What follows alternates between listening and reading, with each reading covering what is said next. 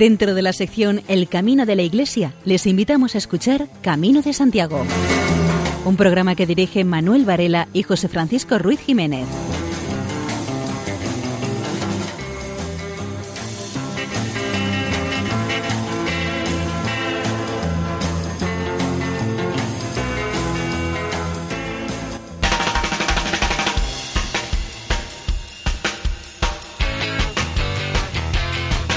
Queridos oyentes, les damos la bienvenida a una nueva edición de Camino de Santiago en la sintonía de Radio María.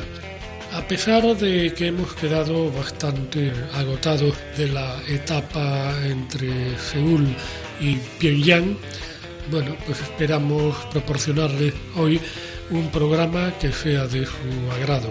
Tendremos nuestras secciones habituales, noticias jacobeas, buena música y los testimonios correspondientes.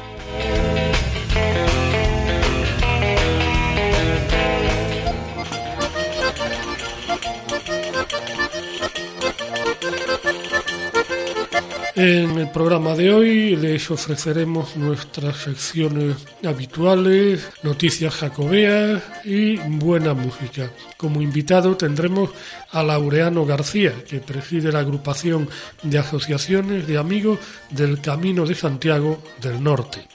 Y sin mayor dilación, entramos en materia.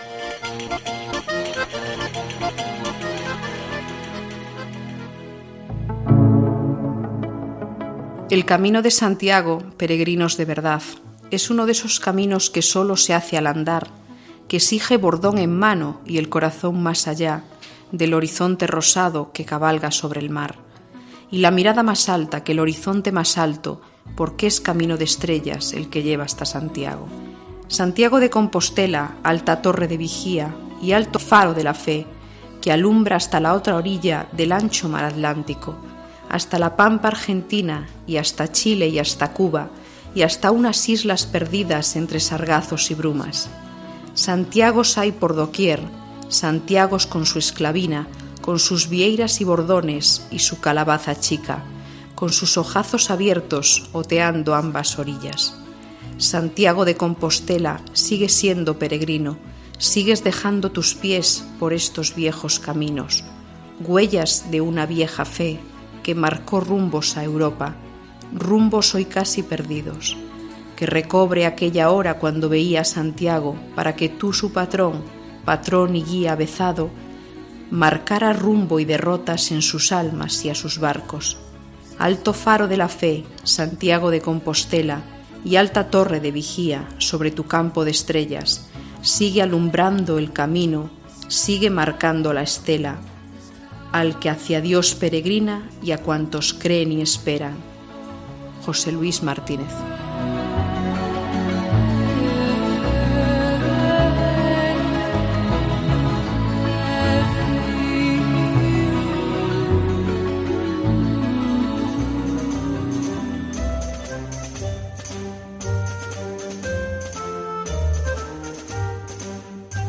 El semanario Alfa y Omega publica un artículo de la madre Prado González Eras, priora del monasterio de la conversión, las hermanas Agustinas, titulado Última etapa del Camino de Santiago, el sentido de la vida.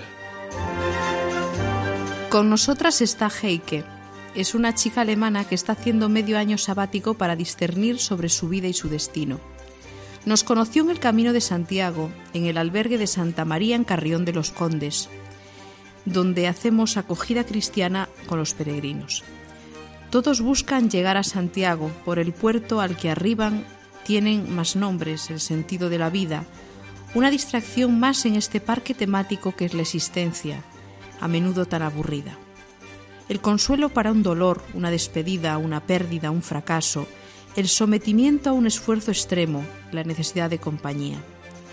Heike llegó a Carrión dando vueltas a la cabeza sobre un corte radical con la vida, y al encontrarse con las hermanas en el albergue, sobre todo en Eucaristía y la bendición al peregrino, sintió que no habría más dilaciones, El corte lo haría a la vuelta de Santiago. Y así fue. Dejó el trabajo, la familia, su piso, sus amistades, sus relaciones y se vino al monasterio a rezar, a pensar y trabajar mientras aprende castellano con Elizabeth, otra hermana nuestra llegada de Alemania, o con Jaiza, postulante de Polonia. Europa tiene necesidad de Dios. En su loca carrera hacia el individualismo lacerante, hacia su liberación de todas las tutelas, hacia su cómodo nivel de vida y su código de bienestar, muchos de pronto se paran en seco y claman a un Dios que les puede salvar. Yo he visto ya varios de estos parones en seco. Es un golpe de gracia, es la llamada del salmón. Se sale del mar de los sargazos y se emprende la subida del río de la vida buscando el momento más fecundo de la existencia, la razón de ser, el afán de ir con otros hacia el mismo destino, sin escatimar esfuerzos, abandonos, pérdidas e incluso muertes. Que Europa conozca muchos de estos parones en seco, conversiones hacia Dios, que haya lugares a lo largo del camino que le hagan retomar las raíces, a sus fuentes de vida, a los orígenes de la fe que muchos y muchas como Heike, Elizabeth, Noemí, Erika, Jaiza sean los signos de una esperanza para Europa. Dios visita al hombre y le da vida abundante y eterna. Seguidamente escucharemos al grupo de mujeres belgas y Alma en el tema Camino de Bruselas a Santiago, Vicada por la Lúa que en castellano significa besada por la luna.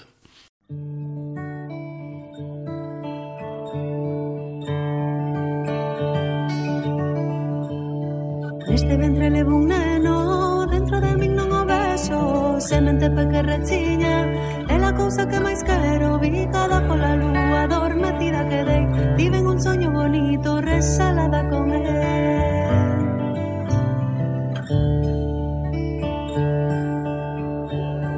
Nado nas miñas entrañas Pedaciño do meu ser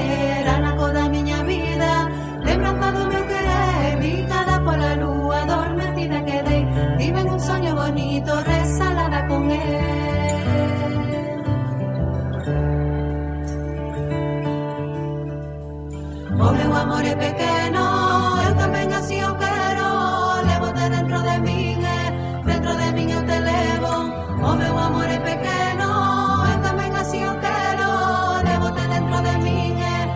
de min eu te levo Picada pola lúa, adormecida quedei Vive en un sueño bonito,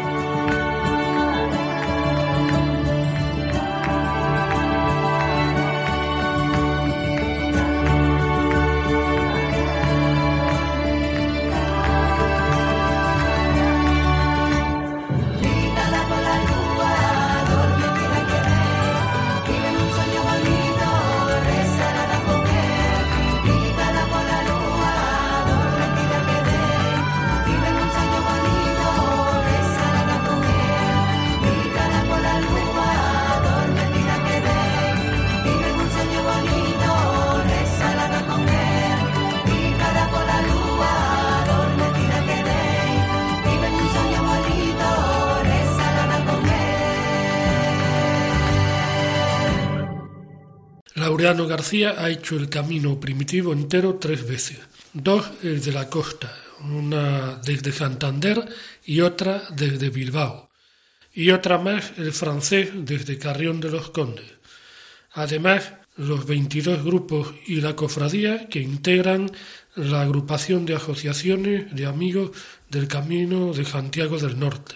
Comienza hablándonos del rey asturiano Alfonso II el Caz. Los comienzos del camino primitivo eh, vienen dados por el hallazgo de los restos del apóstol o de unos restos que se identifican como del apóstol Santiago.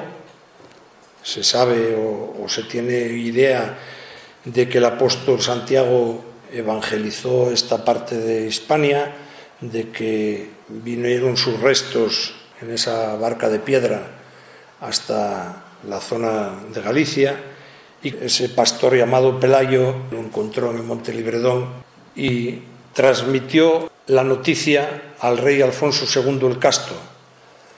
Alfonso II el Casto, en el momento histórico que le tocó vivir, tenía una disyuntiva creo que importante en cuanto a desarrollar ese reino incipiente del noroeste de la península ibérica y era un hombre inteligente, era un hombre espabilado, como decimos en Asturias, y buscó algo que lo asemejara a los grandes personajes europeos, algo que lo asemejara a los grandes imperios que había entonces en Europa y no se le ocurrió otra cosa mejor que el tener un cuerpo santo en su reino, lo que le iba a dar ese marchamo de diferencia y ese marchamo de categoría que necesitaba para el desarrollo del camino. Ni que decir tiene que ese rey viene con su corte a reconocer esos restos y viene por el único camino posible en aquel momento. Estamos hablando del siglo VIII, del siglo... Es una calzada romana que comunica dos puntos importantes y dos puntos de una referencia histórica tremenda, como son Lucus Asturum, hay cierta discrepancia que si es Lugones o es Lugo de Llanera, en las proximidades de Oviedo, el punto donde estaría Lucus Asturum, hasta Lucus Augusti, en la capital lucense, la capital gallega. Lugo yo considero que tiene el marco suficiente y la categoría suficiente para ser la gran capital de los caminos del norte, porque sin duda es eh, la ciudad más antigua y es un punto de referencia importantísimo dentro de las rutas jacobeas, sin duda ninguna.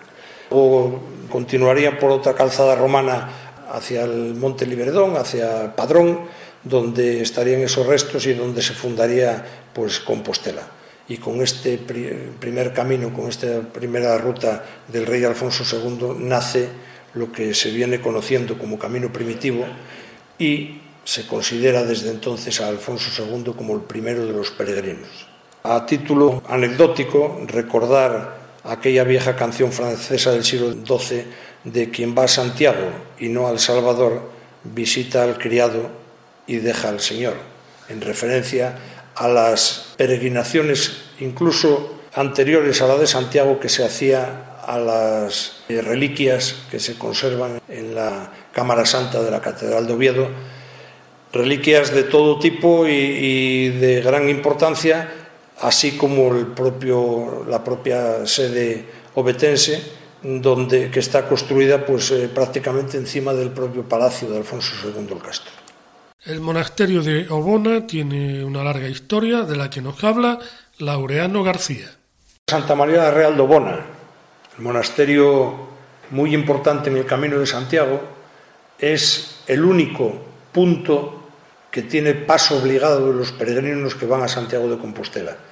Entre 1218 y 1222, Alfonso IX de León visitó en varias ocasiones eh, el, el territorio de Tineo y existe un decreto en el cual obliga a que todos los peregrinos, todos los dice, todos los caminantes hacia Santiago de Galicia han de pasar por mi Puebla de Tineo y por Santa María la Real de Obona, sin que nadie ose desviarlos ante las penas de latigazos, de no sé qué, de no sé cuánto. Bueno, Santa María la Real de Obona hoy en día está medio en ruinas, por no decir que casi todo en ruinas, Tiene la ventaja de que tiene tejado, pero poco más.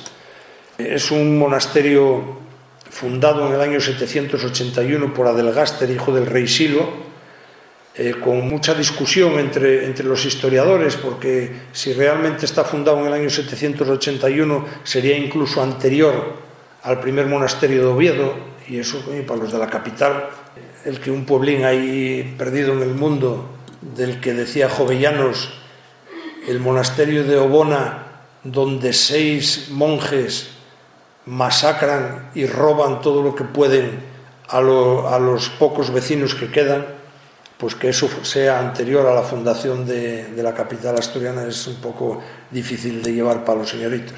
Tuvo mucha importancia, eh, tuvo cátedra de latín, de griego, de matemáticas, tuvo muchísima importancia eh, la botica y el laboratorio que había en, en Obona, tiene al lado una fuente declarada minero medicinal por el Ministerio de Sanidad, de la cual se hacía llevar el padre Feijó cántaros de agua para su residencia de Oviedo, y de su brillante pasado no nos queda nada más que ese Cristo que ahora está colgado del arco de triunfo, sufrió la desamortización de Mendizábal, los frailes de la regla de San Benito que estaban fueron llevados a Montserrat y abandonado el claustro, y las dependencias que bueno, sufrieron diferentes, dicen los expertos, restauraciones, yo le llamo agresiones, desde los años 90 para acá. Laureano García es claro hablando de las administraciones,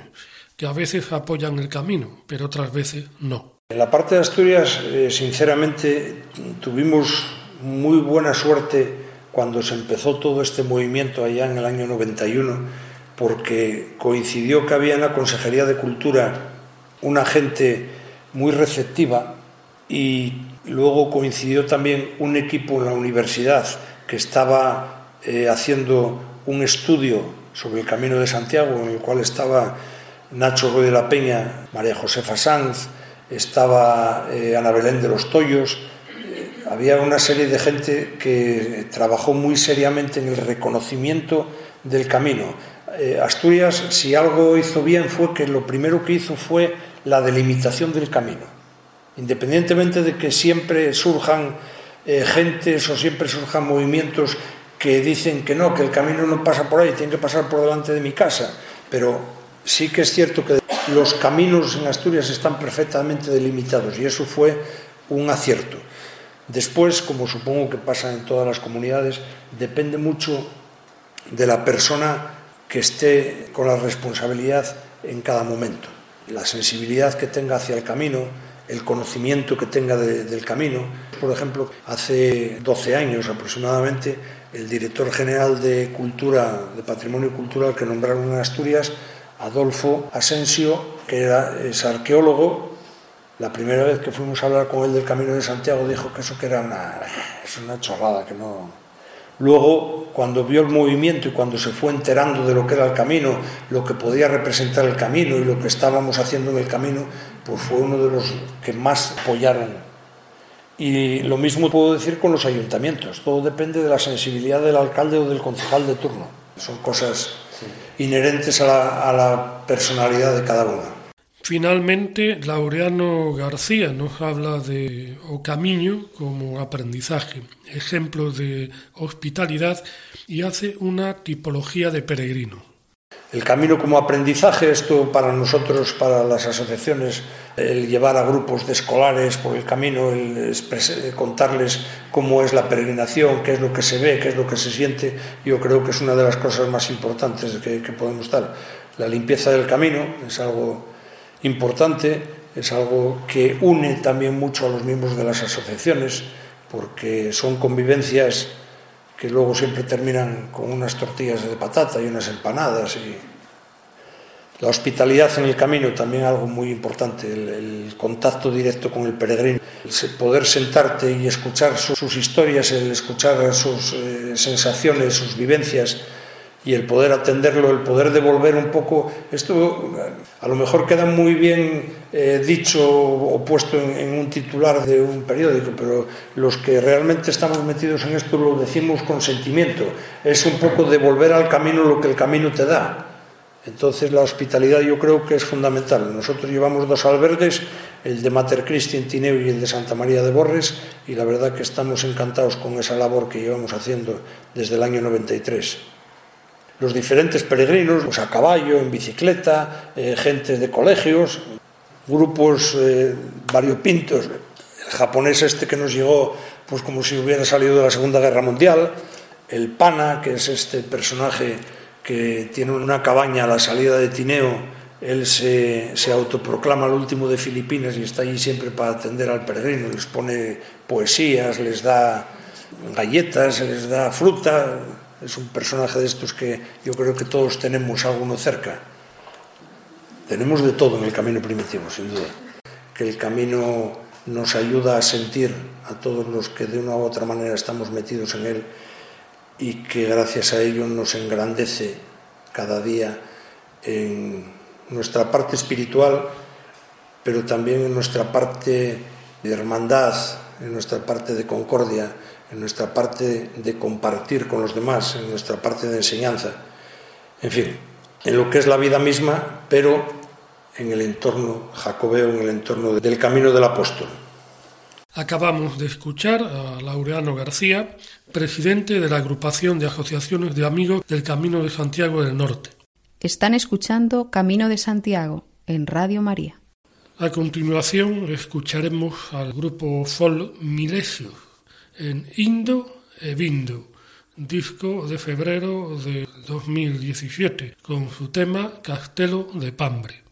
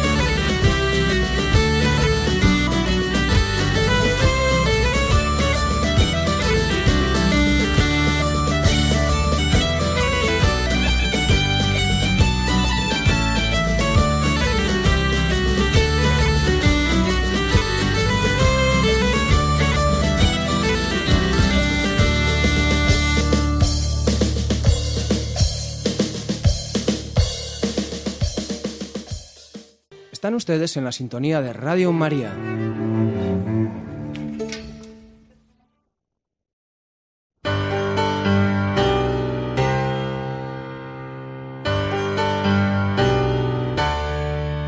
María José López, en su sección Valores en el Camino, reflexiona sobre uno de los más importantes, la meditación.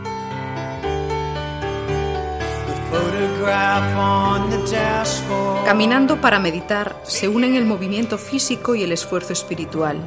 Caminando se piensa sobre en lo que verdaderamente se está haciendo.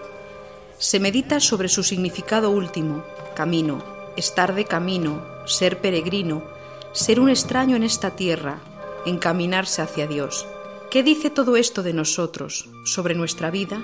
Una teología del peregrinar puede abrir ante nosotros una nueva dimensión de nuestro caminar. Pensando sobre lo que hacemos al caminar, adquirimos nuevos conocimientos y nuevos juicios. Pero estos conocimientos no solo se almacenan en nuestra mente, sino que fluyen mientras caminamos a través de nuestro cuerpo. El conocimiento se vuelve experiencia. El que viaja experimenta, el que camina se convierte pronto en un experto. Meditando mientras caminamos unimos acción y contemplación, conocimiento y experiencia. Evitamos la disgregación entre el cuerpo y el alma. Las ideas se llenan de vida, cuerpo y alma cobran vida, se transforman al mismo tiempo. Andar es liberar el espíritu. En la vida corriente está ocupado, saturado por el trabajo, los medios de comunicación. Andando se encuentra tiempo para reflexionar, madurar. Con nuestros pensamientos somos capaces de ir lejos, gracias a sus intuiciones, sus capacidades de discernimiento y de mirada renovada sobre nuestras vidas pasadas y futuras. Joven o jubilado, se necesita aclarar dónde se quiere ir. Mientras caminamos no necesitamos pensar continuamente en lo que nos ata y retiene, ni en cómo podemos liberarnos de eso. Al caminar acuden a nuestra mente diversos pensamientos y podemos ver muchas cosas con más claridad. Pero caminar como modo de meditación corporal significa algo muy distinto. No se trata de meditar sobre algo, sino de ejercitar algo. Caminando practicamos un éxodo interior. Caminando nos introducimos en una paz interior. Mientras nos abandonamos a nuestro caminar, nos alejamos de aquello que nos mantiene presos, nos alejamos de los hábitos que nos encadenan, de lo que nos ata a las demás personas, impidiéndonos vivir, de la falta de libertad a la que nos conducen nuestros deseos y nuestras necesidades. Dejamos atrás nuestras pertenencias, nuestras comodidades y nuestro confort. Prescindimos del contacto con los hombres.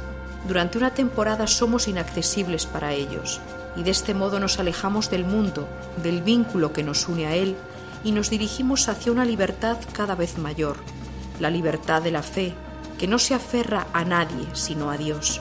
Se puede dejar de vivir con un ritmo frenético, aflojar la marcha y dedicar un tiempo a la calma. Es posible recuperar la tranquilidad, la contemplación de la naturaleza, el caer reposado de la lluvia, hablar de nuestra infancia o dedicar unos minutos a la relajación y a la meditación. Hay alguien tras la peregrinación busca un sitio y un tiempo para la calma, para el sosiego y para la meditación. Cada día le dedica un tiempo y se siente en paz.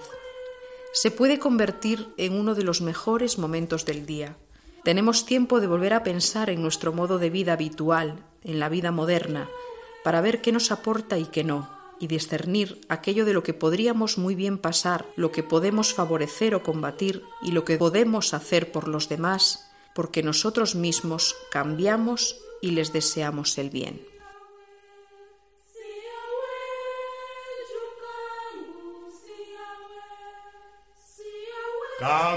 Camarero, Señor, camarero. Y hemos llegado al momento en el que Luis Galvez, con su sección Viandas en el Camino, intenta, y yo creo que lo consigue, hacernos la boca agua. Aunque mm, le recomiendo que hoy no le hagan mucho caso, porque eh, creo que nos la quiere dar con queso. De todos modos, entramos en harina. Pues sí, José Francisco, los quesos no pueden faltar en Palencia. Así los hay frescos, de media cura y curados.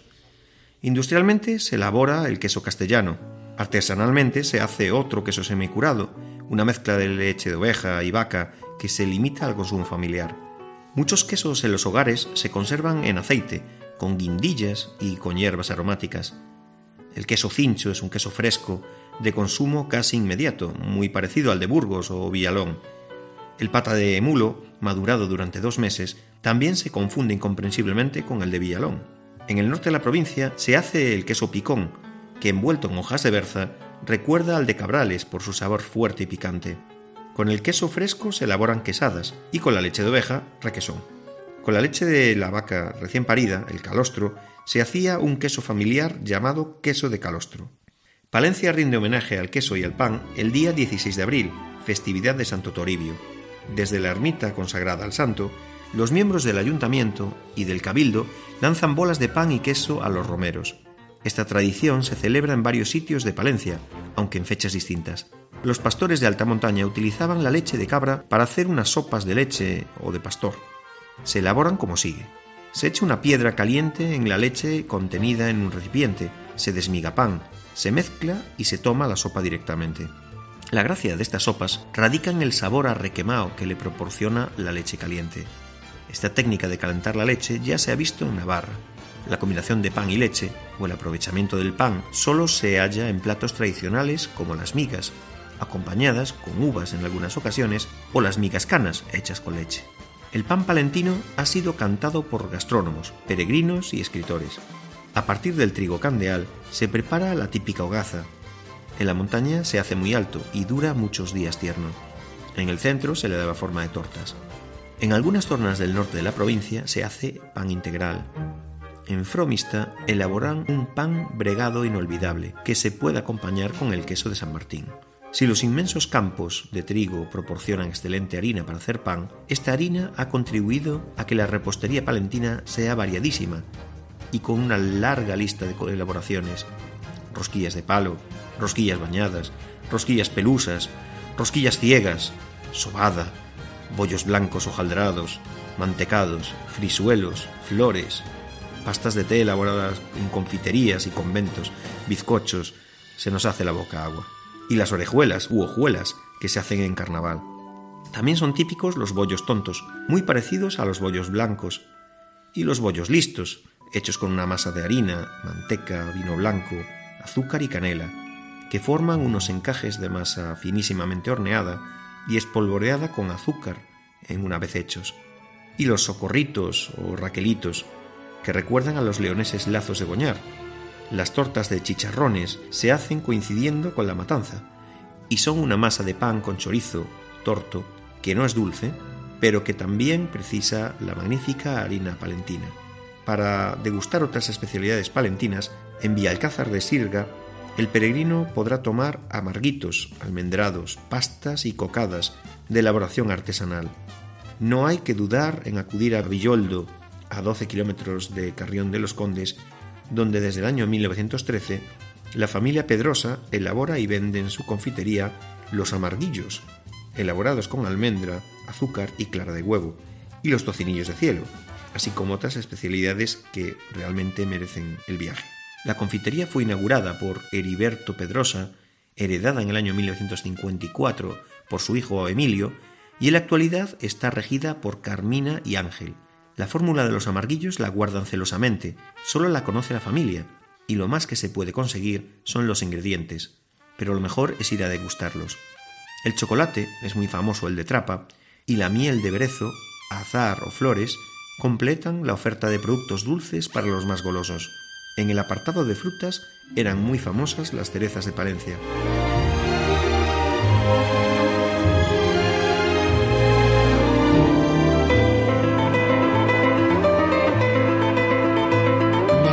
López, en su sección Páginas en el Camino, nos hablará de Antonio Martínez Mechén y su obra.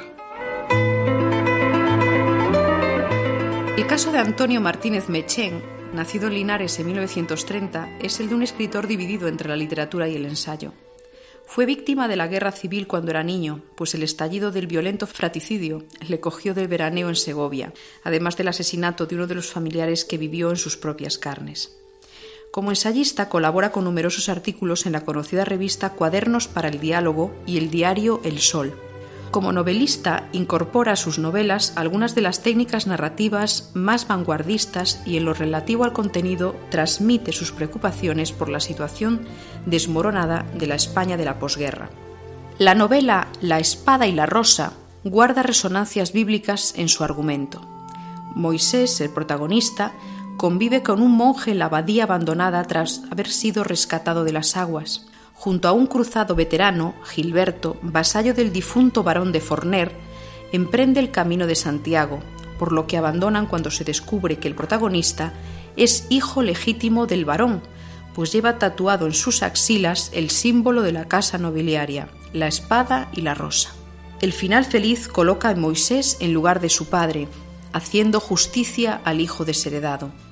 El narrador es el propio protagonista, pero se alterna con un narrador omnisciente cuando se leyendas e historias paralelas a la leyenda del Caballero del Cisne o la canción de Roland, que a su vez guardan relación con la trama central. Es un libro bien escrito, entretenido, que mantiene el interés novelesco hasta el final.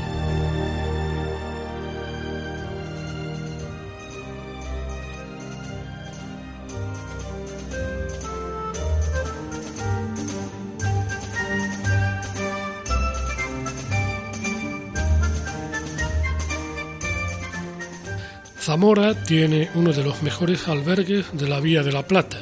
Las instalaciones en la cuesta de San Cipriano destacan por su modernidad. El albergue de peregrinos de Zamora se encuentra entre las instalaciones del Camino de Santiago mejores valoradas en la Vía de la Plata. Las instalaciones, ubicadas en la cuesta de San Cipriano de la capital, destacan por su modernidad y figuran en una lista junto a otros cinco albergues más del recorrido jacobeo con el zamorano ocupando el tercer lugar. El ranking, publicado por la página web gronce.com, hace alusión a las instalaciones de Orense, Xunqueira de Ambia, Castilblanco de los Arroyos, Laza y Cea.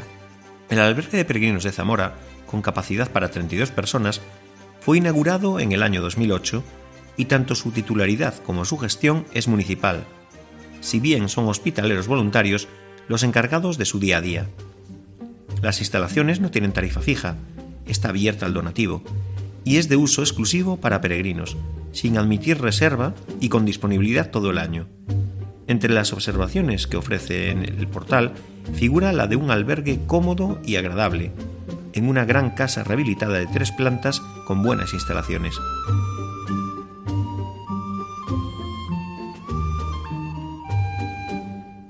En Portugal el nombre Santiago está desbancando a nombres que antes tenían más aceptación.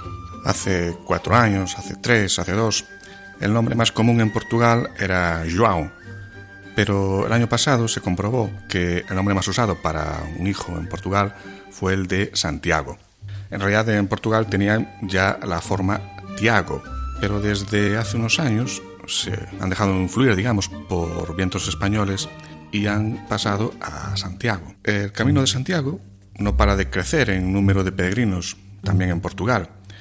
No es de extrañar, por ejemplo, que dos lisboetas, Rodrigo y Mariana, después de peregrinar a Compostela en el año 2014, decidieran que Santiago fuera el nombre de su primer hijo, nacido solo hace unos meses. Dicen que les encantó hacer el camino desde Valencia, que fue una experiencia única que les marcó para siempre. Además, Santiago les encanta por lo que significa no solo para ellos, sino para cualquier peregrino. Y no son los únicos, conocen más casos de peregrinos portugueses que escogen Santiago para alguno de sus hijos.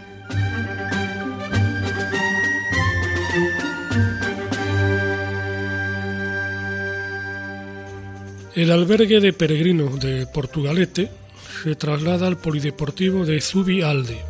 Las guías del Camino de Santiago deberán actualizarse a su paso por Portugalete. El albergue de peregrinos de la localidad cambiará de dirección este verano. El edificio Ramón Real de Asúa dejará de acoger a los caminantes que desde el 1 de junio serán redirigidos al polideportivo de Zubialde. La nueva ubicación permitirá doblar el tiempo que estas instalaciones permanecen abiertas. Hasta ahora únicamente estaban en funcionamiento los meses de julio y agosto, aprovechando el espacio que quedaba libre durante las vacaciones de los alumnos del Centro de Iniciación Profesional. Sin embargo, a partir de este verano su apertura se ampliará al cuatro meses, de junio a septiembre, y el horario será de 3 de la tarde a 10 de la noche. Las nuevas instalaciones contarán con la entrada independiente por la parte trasera en la calle Pedro de Heredia. Los peregrinos deberán acceder a la primera planta donde antiguamente estaba el gimnasio y allí se encontrarán con un espacio de unos 200 metros cuadrados para 28 personas. El número de plazas es el mismo que hasta ahora. Se han invertido 20.000 euros en la renovación de la iluminación, la colocación de taquillas y los enchufes a lo largo de todo el habitáculo, la rehabilitación de las literas del antiguo albergue, así como la habilitación de zonas separadas para la comida, el descanso, la lavandería, además de cuatro duchas individuales y otros tantos aseos. Las obras están adecuadas a la nueva normativa pendiente de aprobar por la Dirección de Patrimonio Cultural del Gobierno vasco, que establece los requisitos mínimos de los albergues del Camino de Santiago sin fin lucrativo. Desde su apertura en el año 2004, la Agrupación de Hospitaleros Voluntarios para Vizcaya es la encargada de gestionar este servicio.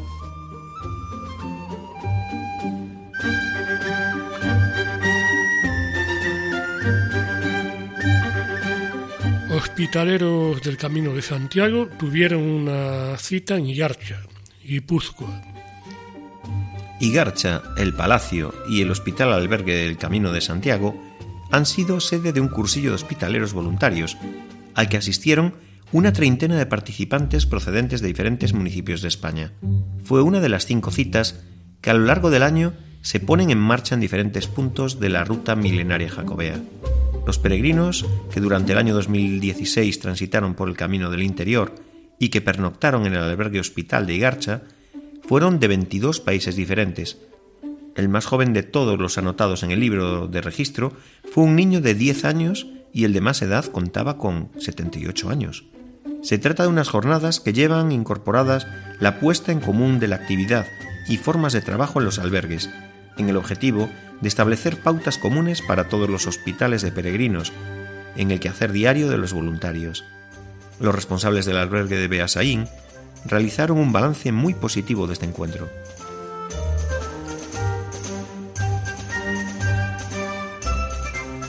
La Comisión de Seguridad Viaria de los Caminos de Santiago analiza las medidas dispuestas para mejorar el trayecto de los peregrinos.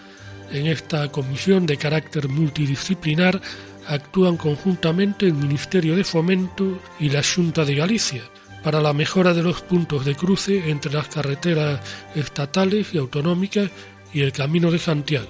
La Junta de Galicia destacó la finalización del pasado año de la obra de señalización y mejoras del Camino francés para su adaptación a la limitación oficial, como la creación de diversas sendas como la de Pedrafita, que aparta a los peregrinos de la carretera. Señaló que el año 2017 continuará con estas actuaciones de desarrollo y aplicación de la nueva normativa de señalización del Camino Norte, Camino Primitivo, Camino Inglés y Ruta Fisterra-Muxía. La Junta de Galicia llevó a cabo obras de recuperación en el camino francés en los municipios de Opino, Samos, Portomarín, Palas de Rey, Melide, Arzúa y Paradela.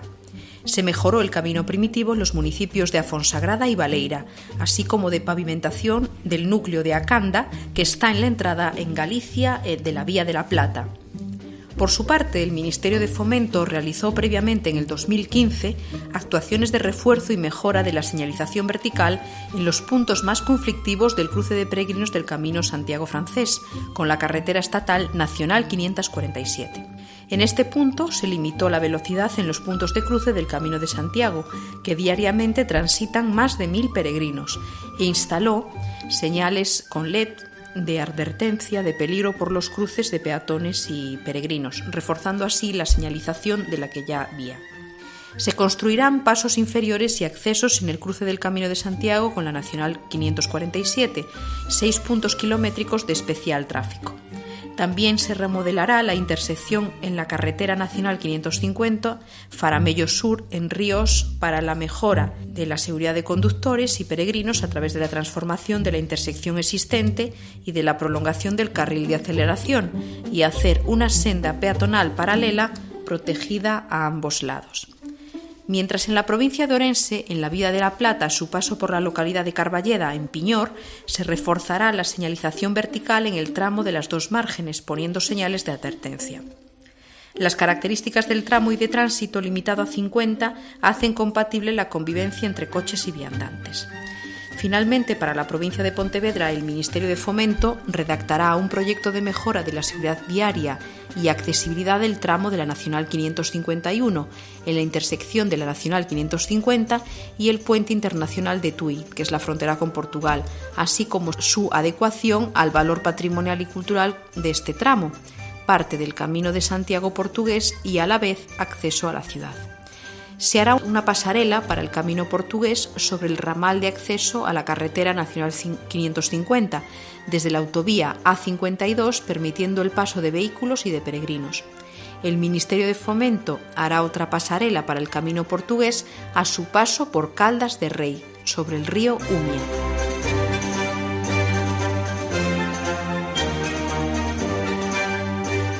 Fundación Curros Enríquez inicia una captación de fondos para reunir los 900 euros que cuesta uno de los pocos ejemplares que quedan del libro Historia del apóstol Santiago Cebedeo. En el año 1610, Mauro Castellá Ferrer escribió ese libro que, en realidad, el título completo es Historia del apóstol Jesús Cristo Santiago Cebedeo, patrón y capitán general de las Españas. La historia del apóstol Santiago la comenzó a escribir coincidiendo con su ingreso en el ejército y constituyó su obra vital, por la cual llegó a arruinarse completamente. El proyecto editorial estaba compuesto en principio por tres volúmenes, pero solo consiguió publicar el primero, del que sacó mil ejemplares, que fueron puestos en entredicho, por cierto, por algunos estudiosos del apóstol. En cambio, para otros, la obra es un libro válido para reforzar el culto a Santiago en una época, en el siglo XVII, en la que se quería colocar a Santa Teresa de Jesús como patrona de España. El libro cuenta la historia del apóstol Santiago y destaca su importancia, sobre todo, en la batalla de Clavijo. Incluye en ella una gran abundancia de datos sobre su propia biografía personal y sobre la historia de la ciudad de Santiago. También se detiene en la figura del discípulo de Santiago, San Torcuato, del que se conservan sus restos en el convento de San Rosendo, en Celanova, la provincia de Ourense. La importancia de este libro está en que ayudó a la conservación del voto de Santiago. La historia de Mauro Castellás, el apóstol, peca un poco de fantástica, en realidad como todas las obras de esa clase en la misma época, en el siglo XVII, pero supera en valor documental a la mayoría de las historias posteriores y tiene el mérito de iniciar la serie de obras en defensa de Galicia.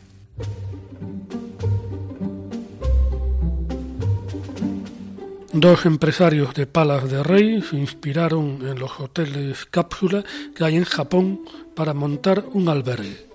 Estos dos empresarios tuvieron que agudizar el ingenio para intentar competir con lo que ya ofrecía el resto de los establecimientos de este tipo en Palas de Rey, que tienen medio millar de plazas en funcionamiento. La fuente de inspiración para incorporar literas cápsula, que permiten una mayor intimidad a sus clientes que las tradicionales, la encontraron en los hoteles japoneses.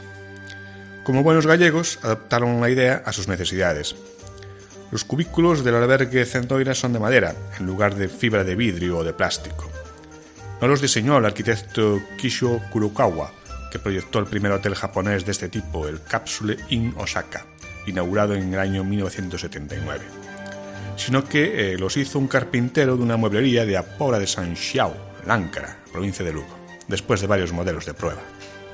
El albergue de Paras ofrece a sus clientes 50 plazas, repartidas en dos plantas diferentes un establecimiento de hostelería que también dispone de habitaciones eh, normales. Cada cápsula, con un habitáculo algo mayor que una cama de 90 centímetros, el tamaño del colchón, dispone de una taquilla con llave para la mochila, una toma de corriente, una estantería para objetos pequeños como botellines de agua y una luz. La intimidad del peregrino está garantizada dentro del habitáculo. La zona de acceso está tapada con una cortina. En estas singulares literas se puede pasar una noche por 10 euros, con derecho a sábanas desechables, mantas y una ducha caliente. Las han usado peregrinos, tanto nacionales como extranjeros. La idea, la verdad, es que en un principio iba dirigido sobre todo a los peregrinos de origen oriental, que realmente suponen un porcentaje bastante importante del total, y dentro de los orientales la mayoría son surcoreanos. La iniciativa ha sido muy bien acogida entre los clientes que ya usaron el albergue cápsula, inaugurado el pasado mes de junio, a juzgar por los comentarios que dejan en las típicas páginas de internet que se comentan estas cosas. En el establecimiento ofrecen a los peregrinos una terraza, la posibilidad de disfrutar de un masaje después de recorrer los 25 kilómetros que separan Sarria de Palas de Rey y de usar un autotaller de bicicletas.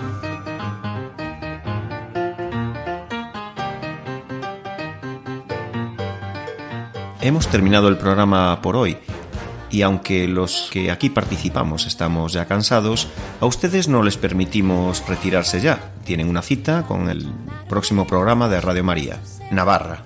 Dentro de dos semanas les esperamos otra vez. Una vez superado el cansancio de la etapa entre Seúl y Pyongyang, nos disponemos a iniciar la etapa entre eh, Lisboa y Vladivostok. Buenas noches y feliz andadura. Called me to be on that screen and live inside each scene. Without a nickel to my name, hopped a bus, here I came. I could be brave or just insane. We'll have to see. Han escuchado en Radio María Camino de Santiago, dirigido por Manuel Varela y José Francisco Ruiz Jiménez.